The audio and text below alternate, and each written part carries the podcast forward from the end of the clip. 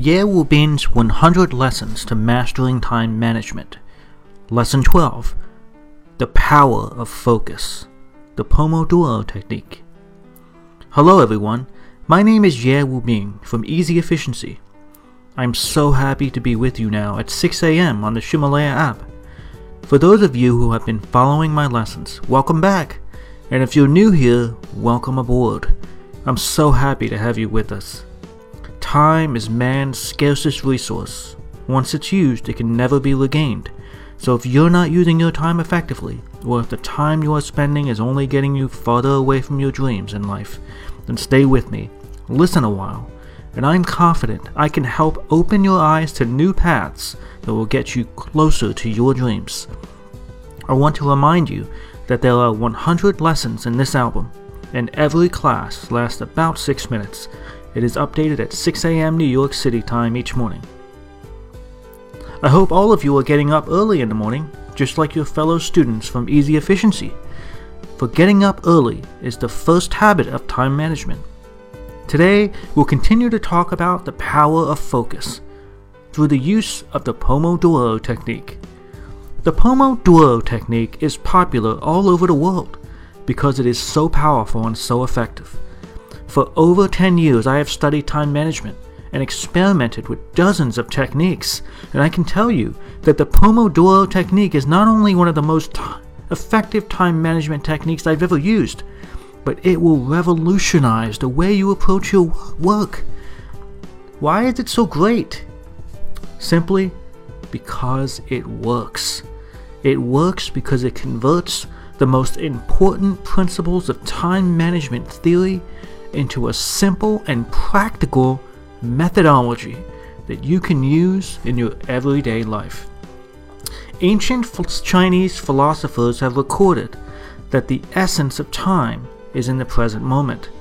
You cannot access the past, you cannot access the future. Only when we live in the present moment can we experience the wonders in our life.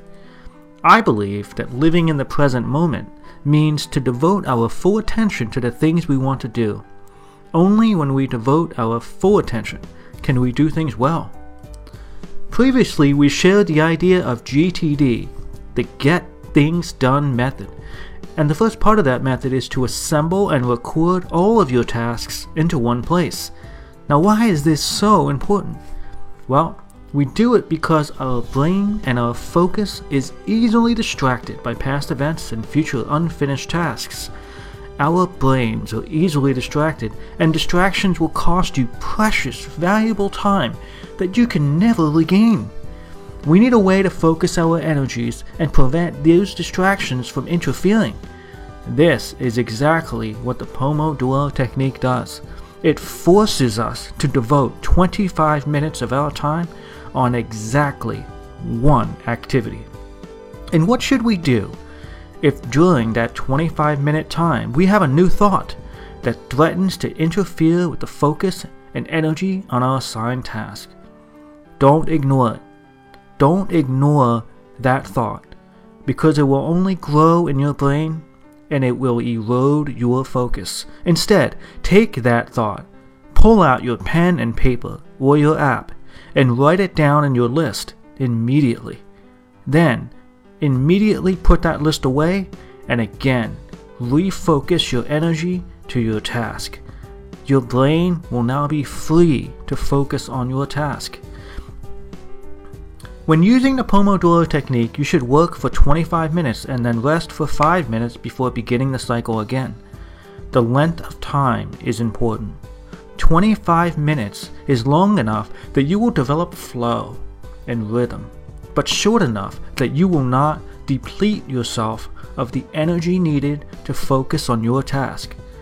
5 minutes is enough time to recover your energy, but not so long that you begin to feel distracted again by other activities.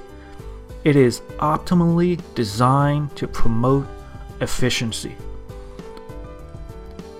The inventor of the Pomodoro technique classified time into three categories. The first category is working time, where you are focused and disciplined on the task at hand. The second category is resting time, requiring us to completely relax. Free yourself of every thought. Maintain a state of total relaxation. The third category is strategic planning. It is the time we use to look over all of the tasks in our lists and organize them, and then choose the ones we should focus on today. If you've been listening to our lessons from the beginning, you'll remember some of the masters of time management, such as Peter Drucker, the father of management, Stephen Covey, the author of The Seven Habits of Highly Effective People, and David Allen, the author of the Getting Things Done method, or the GTD method. They have all stated the same thing complete important items first. Therefore, it is not enough to use the Pomodoro technique to focus your energy on your task. You must also choose to work on the most important tasks. In other words, you should use the Pomodoro technique to eat frogs. Use your focused energy and time to complete the most important tasks. That's what frogs are. Those important tasks that we are unlikely to do, but that we must do. But we can't stay in this strictly focused state for too long. We can't be like this for too much time we cannot spend too much time eating too many pomodoros, so to speak. Beginners should complete no more than five or maybe six tasks every day. Six rounds of Pomodoro. If you are experienced, I would say you can complete 10 tasks per day. When you're not utilizing the Pomodoro technique, you are free to do anything you want. Rest, watch TV or a movie, Go run a few miles. Anything you like. But do not use the Pomodoro technique when you are resting. The technique is only to be used during periods of concentrated attention. You need to rest afterwards. It is unnecessary for you to set your Pomodoro or timer when you're watching TV, because when you're watching TV, you don't need to remind yourself to begin another task. What you need is to relax. Enjoy the time. Don't worry about focusing on just one thing. If you want to eat melon seeds with one hand and read a book with the other at the same time, go ahead. But when you are working on a task, such as writing a report, designing a PowerPoint presentation, or attending a meeting, you'd better use the idea of the Pomodoro technique. Focus your energy on one thing at a time. Focused attention applies all of your energy to a small, focused, targeted area. Therefore, it is very important to have a plan, an overall strategy to accomplish all of your tasks. To do this, plan to spend 1% of your time on planning and reflection. And can you guess the best time to plan and reflect?